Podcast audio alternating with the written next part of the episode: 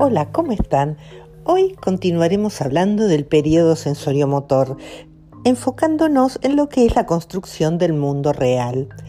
Pensemos que el periodo sensoriomotor se caracteriza por ser un periodo prelingüístico en donde la inteligencia está apoyada sobre las acciones, los movimientos y las percepciones, no sobre la posibilidad de pensamiento que aparecerá posteriormente a partir de los 18 meses a 24 meses de vida. Algo característico del periodo sensorio-motor es que siempre es anterior al lenguaje, anterior entonces a la función simbólica y entonces esto lleva a que el lactante no posea pensamiento y permite que este bebé no pueda evocar objetos que están ausentes, es decir, estos objetos que no tenga delante de su vista, que no puedan ser tocados, manipulados, golpeados, arrastrados, tengan existencia si él no ejerce esas acciones sobre el mundo real. Existe entonces una inteligencia que es anterior al lenguaje, anterior a los 18 a 24 meses de vida, a la que se denomina inteligencia práctica, es decir, es una inteligencia que resuelve cualquier problema a través de la acción. Por ejemplo, como les decía, alcanzar objetos, tomarlos, esconderlos, ¿sí? Pero es una inteligencia entonces que se basa en percepciones y movimientos, ¿sí? en base a la coordinación sensorio-motora de las acciones, sin que intervenga la representación o el pensamiento. En función de esto, por eso este periodo que va desde el inicio de la vida hasta aproximadamente los dos años, Piaget lo denominó periodo sensorio-motor. Es decir, también que todas las actividades que va a hacer el bebé va a estar basado en un mundo sensible, en el mundo de los movimientos, en el mundo de intentar ir coordinando las sensaciones, los movimientos, para que pueda emerger a través de la coordinación de estas diversas percepciones y de estos movimientos, pueda emerger un mundo que pueda ser estable y que pueda ser pensado independientemente de las acciones que él ejerza sobre el mundo. Para esto vamos a necesitar prácticamente casi dos años de vida y atravesar todo el periodo entonces sensorio-motor. Algo interesante que pasa en este periodo es cómo el mundo es entendido y cuando termine este periodo va a dejar de entenderse de esta manera, es entendido a través de la coordinación de percepciones. Vamos a hablar entonces que durante este periodo, que es muy largo, Piaget lo dividió en seis estadios. Al primer estadio, Piaget lo llamó el estadio de los ejercicios reflejos y es el estadio que va desde el nacimiento hasta el primer mes de vida. Las conductas que desarrollan los bebés en este momento son conductas que se pueden llamar eh, conductas congénitamente organizadas. ¿Por qué decimos esto? Porque son las conductas que están vinculadas a los reflejos, es decir, aquello que traemos desde el momento que nacemos. Y es el ejercicio de los distintos reflejos que el niño trae al nacer lo que le va a permitir esa ejercitación consolidar el reflejo y no perderlo. Algo importante es que si al inicio de la vida ni el sujeto es sujeto, ni el objeto es objeto, porque los objetos en sí como los conocemos, nosotros los concebimos desde la óptica adulta, no tienen la misma concepción para un bebé, es decir, que el mundo va a ser entendido a través del esquema de acción que un bebé le aplique, el objeto en este primer mes de vida donde hay ejercicios reflejos, el objeto en sí no tiene permanencia, no existe para el niño y no va a haber búsqueda del el niño para ir a encontrarse con un objeto que desapareció de la vista. Algo importante para pensar todo este periodo sensorio-motor, que fue la investigación que realizó Piaget vinculada al objeto, es Piaget hizo una investigación en donde establece un experimento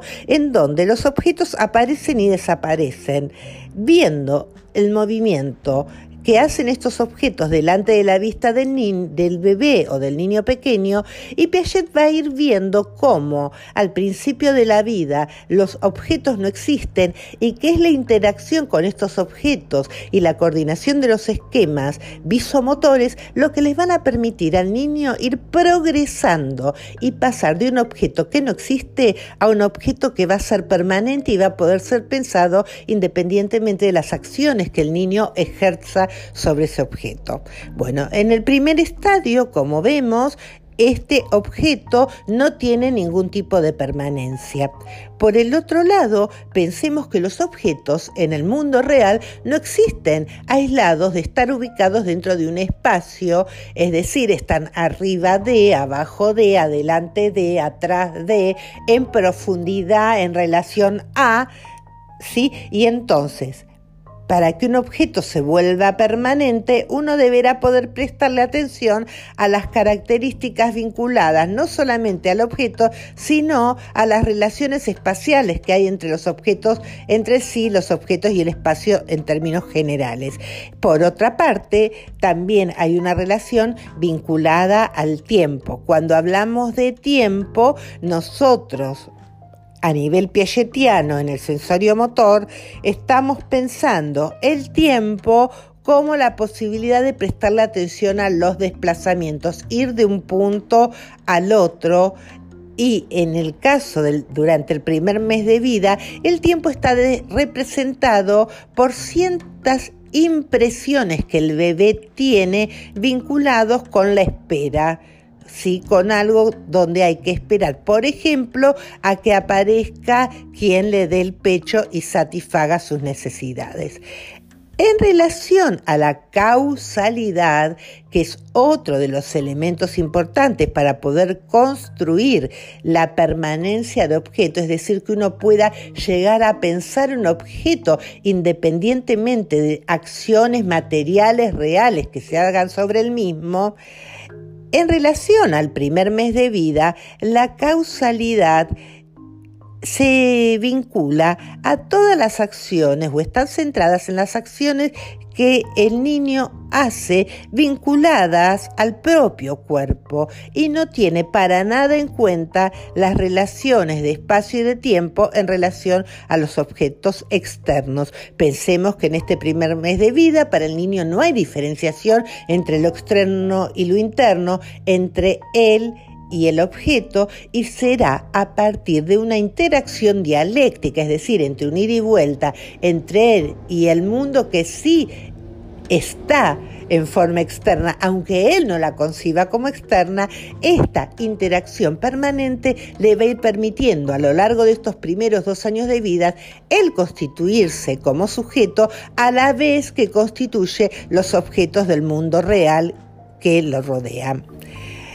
Después del primer estadio, Piaget habla de un segundo estadio al que llama reacciones circulares primarias y construcción de los primeros hábitos. Y él ubica este segundo estadio entre el primer mes de vida y los cuatro meses de vida.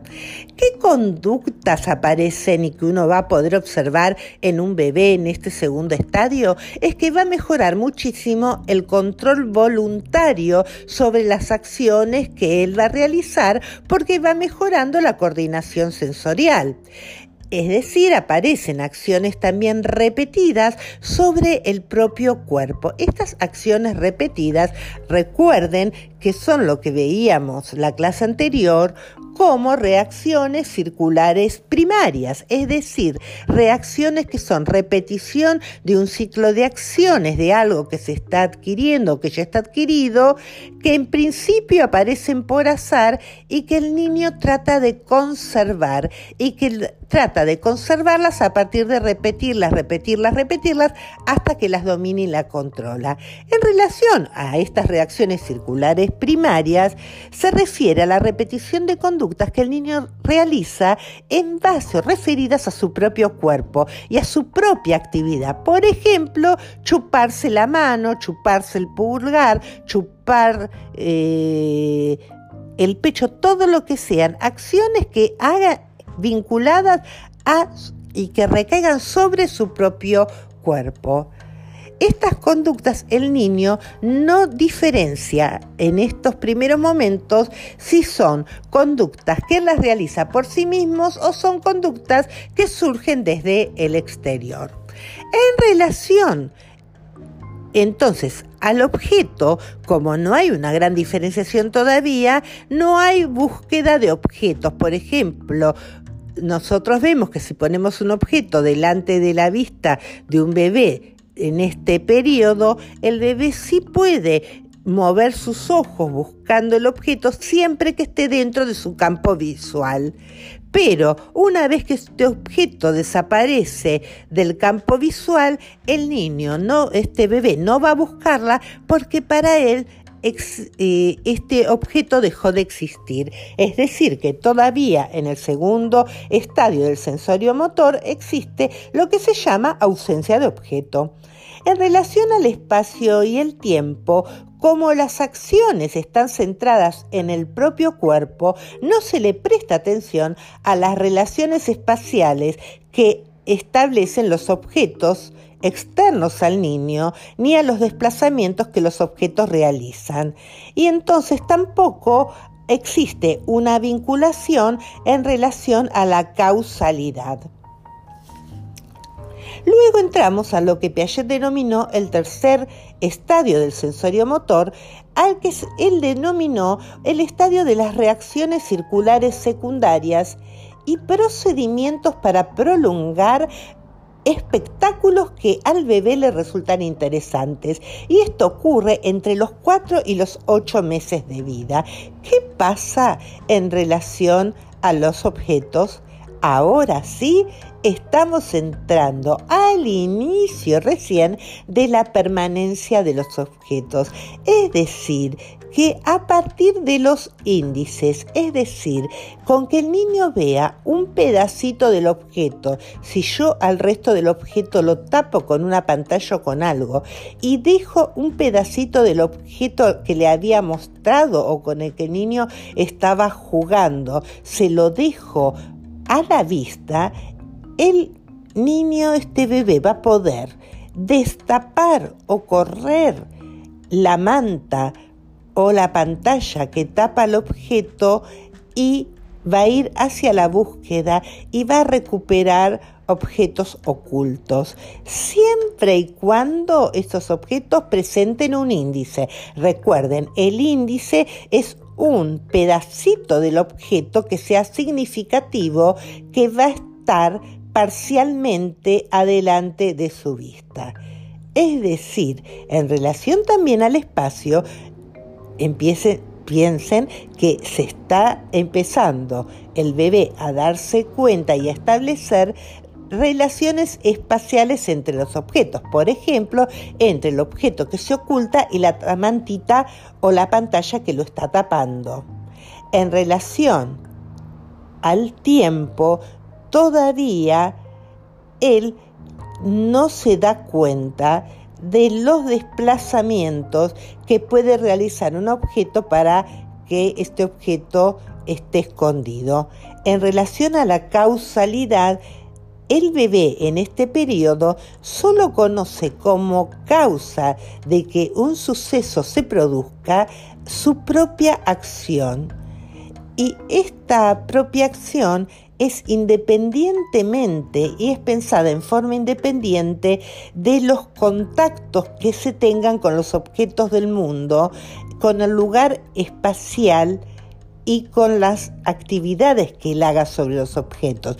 Un ejemplo de estas reacciones circulares es cuando, por ejemplo, un bebé está acostado en la cuna y patea con sus piernitas los sonajeros que cuelgan eh, de un barral.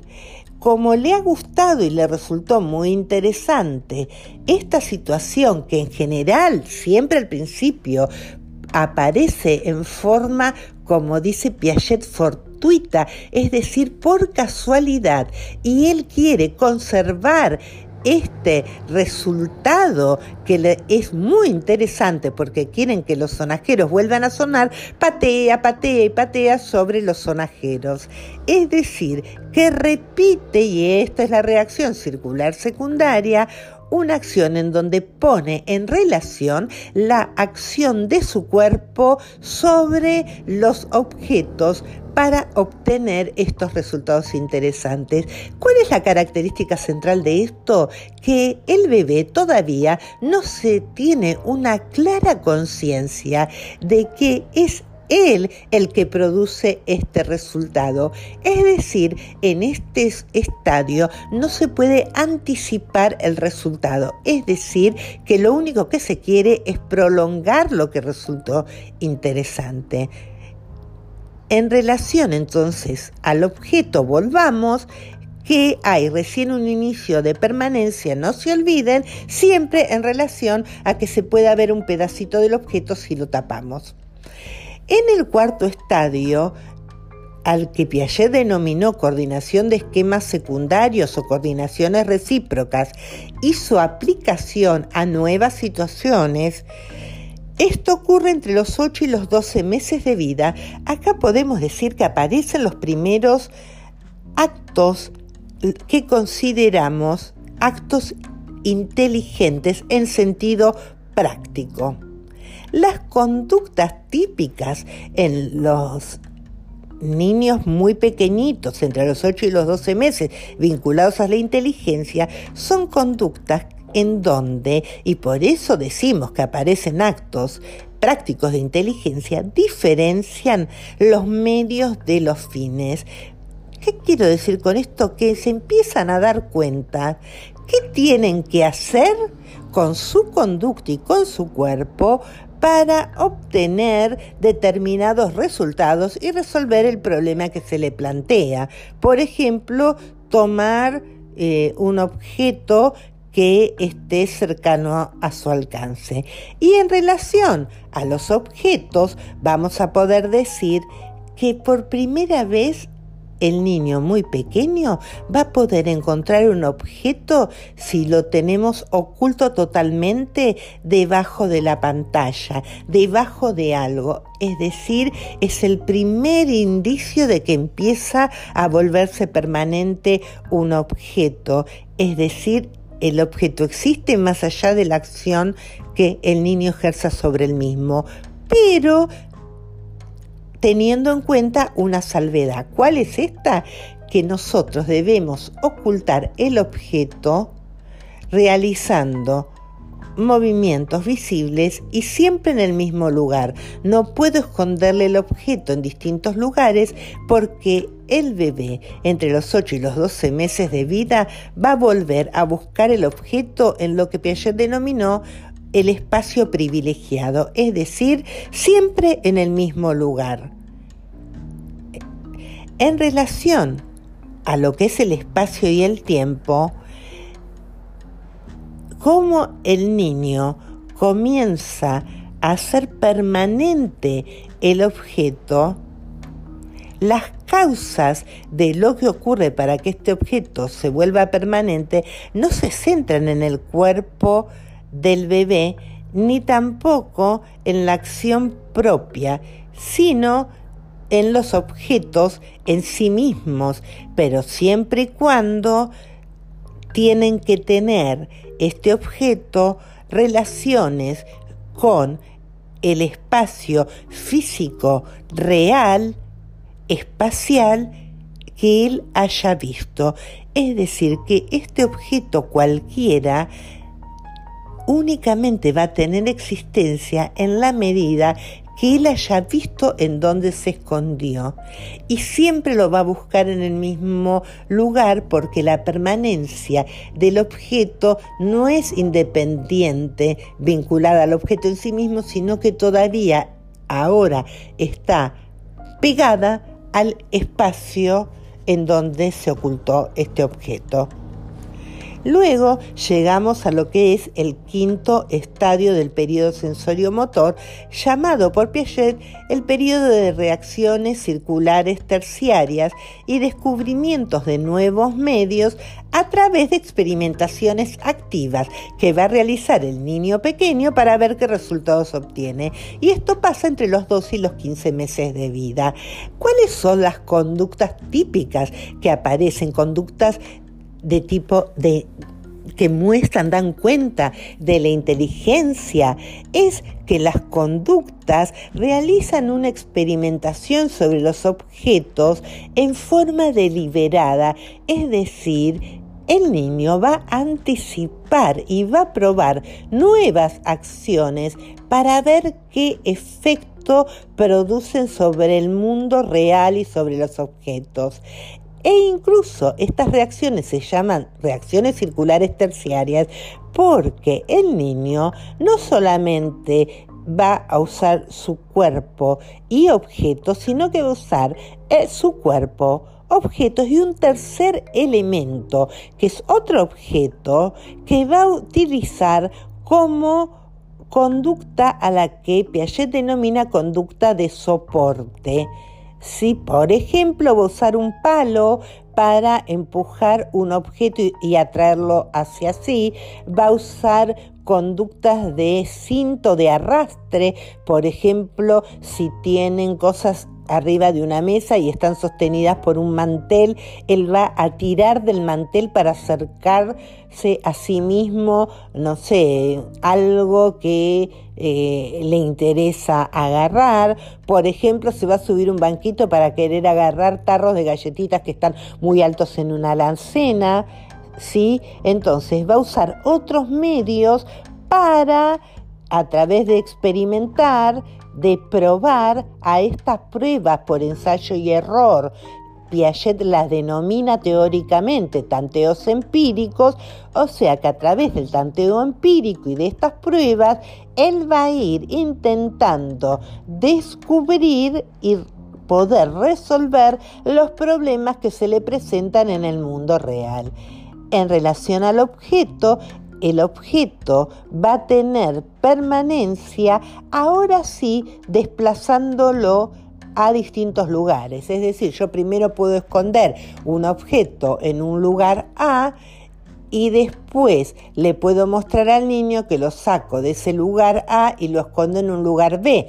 Siempre y cuando el niño pueda ver los desplazamientos que yo hago de A a B, es decir, que esos desplazamientos sean visibles, sean a la vista del niño, el niño en este periodo va a poder encontrar el objeto. ¿Por qué? Porque en este momento el niño va teniendo en cuenta ya no solamente el espacio, sino va articulando a este espacio el tiempo. El tiempo es estos desplazamientos para que teniendo en cuenta y coordinando todo esto pueda consolidarse eh, el objeto y irse volviendo permanente. En relación a la coordinación de los distintos esquemas de acción, piensen que cada vez los esquemas que el bebé venía aplicando, que es el esquema de la succión, de la aprehensión, de la audición, de la visión, cada vez están más coordinados, ni hablar el de la visión y de la aprehensión, que logran niveles muy importantes de coordinación ya cercano al año y medio de vida. Entonces, esto va a permitir que estas coordinaciones y este prestarle atención a las relaciones que existen entre el espacio, el tiempo y la causalidad, es decir, si se pasa esto primero, se va a obtener como resultado tal otra cosa, es la causa una cosa es causa de que se produzca otra. Como resultado, el prestarle atención y darse cuenta de esto va permitiendo que el objeto se vuelva permanente y que uno no necesite todo el tiempo ejercer la acción en el mundo real porque si no porque lo que va pasando es que estas acciones empiezan a interiorizarse y se van a ir reproduciendo, pero a nivel mental, no a nivel de la acción. Y así entramos al sexto estadio, que es el inicio del pensamiento simbólico, que va entre los 15 y 18 meses de vida hasta los 24 meses de vida, es decir, hasta, hasta los dos años, en donde las conductas que va a tener el niño pequeño ya no van a requerir de la acción, sino que usa la representación mental para poder resolver los problemas del mundo real. El objeto, es decir, los objetos del mundo, los va a tener representados mentalmente, es decir, los objetos van a vivir en la cabeza del niño, van a poder ser pensados a pesar de que no estén adelante de su vista o aunque no los pueda tocar. Es decir, aparece la representación mental del objeto que se llama objeto que esté ausente. Y esto le va a permitir también pensar a los niños pequeños acontecimientos pasados. Cuando un niño ha logrado la representación mental de los objetos ausentes, puede buscar el objeto en todos los lugares. Es decir, ya concibe la permanencia de ese objeto en cualquier lugar sin necesidad de ver el desplazamiento que ese objeto tuvo. Es decir, hay una permanencia que está totalmente adquirida va a encontrar también nuevos medios, no, ya no solo por tanteos empíricos, es decir, por tanteos exteriores o materiales para encontrar el objeto o para concebirlo, sino que son las, las combinaciones a nivel mental, las combinaciones de los movimientos que ya los tiene interiorizados, lo que le van a permitir que ese objeto permanezca. Esto lo lleva a que se dé comprensiones inmediatas de las situaciones. ¿Por qué? Porque las acciones interiorizadas y el pensamiento es más rápido que la acción y entonces le permite poder pensar y obtener comprensiones de las situaciones en forma de insight. Insight es una comprensión inmediata y esto se logra a través de la construcción de lo que Piaget denominó grupos prácticos de desplazamientos. El haber interiorizado el objeto, es decir, al tener interiorizada todos los esquemas de acción a nivel mental, le va a permitir la entrada, que esto es lo que pasa al final del periodo sensorio-motor, le permite la entrada a lo que es la construcción de lo que se llama, o Piaget llama, función semiótica o simbólica. Es decir, que el mundo va a poder ser pensado y esta representación del mundo se va a traslucir en algunas características conductuales muy particulares que son de las nuevas adquisiciones a nivel simbólico que son que el niño va a lograr construir lo que Piaget denominó la imitación diferida, el juego simbólico, también le va a permitir adquirir el lenguaje la imagen mental y el dibujo. Todas estas cuestiones que son formas de conductas específicas que son simbólicas, van a dar cuenta de que hay algo que está, cuando hablamos de simbólico, lo que nosotros nos hacemos referencia o nos referimos es que hay algo que va a estar en lugar de otra cosa. Esta otra cosa son los objetos del mundo real. En vez de tener el objeto delante de la vista, yo lo voy a poder, a partir de los dos años, entre el año y medio y dos años, representar. Es decir, que estas representaciones van a estar en lugar de los objetos reales. Y esto es lo que abre el periodo a lo que es la función semiótica o, o simbólica característica a partir de entre el año y medio y dos años de vida. Bueno, nos seguimos hablando la próxima.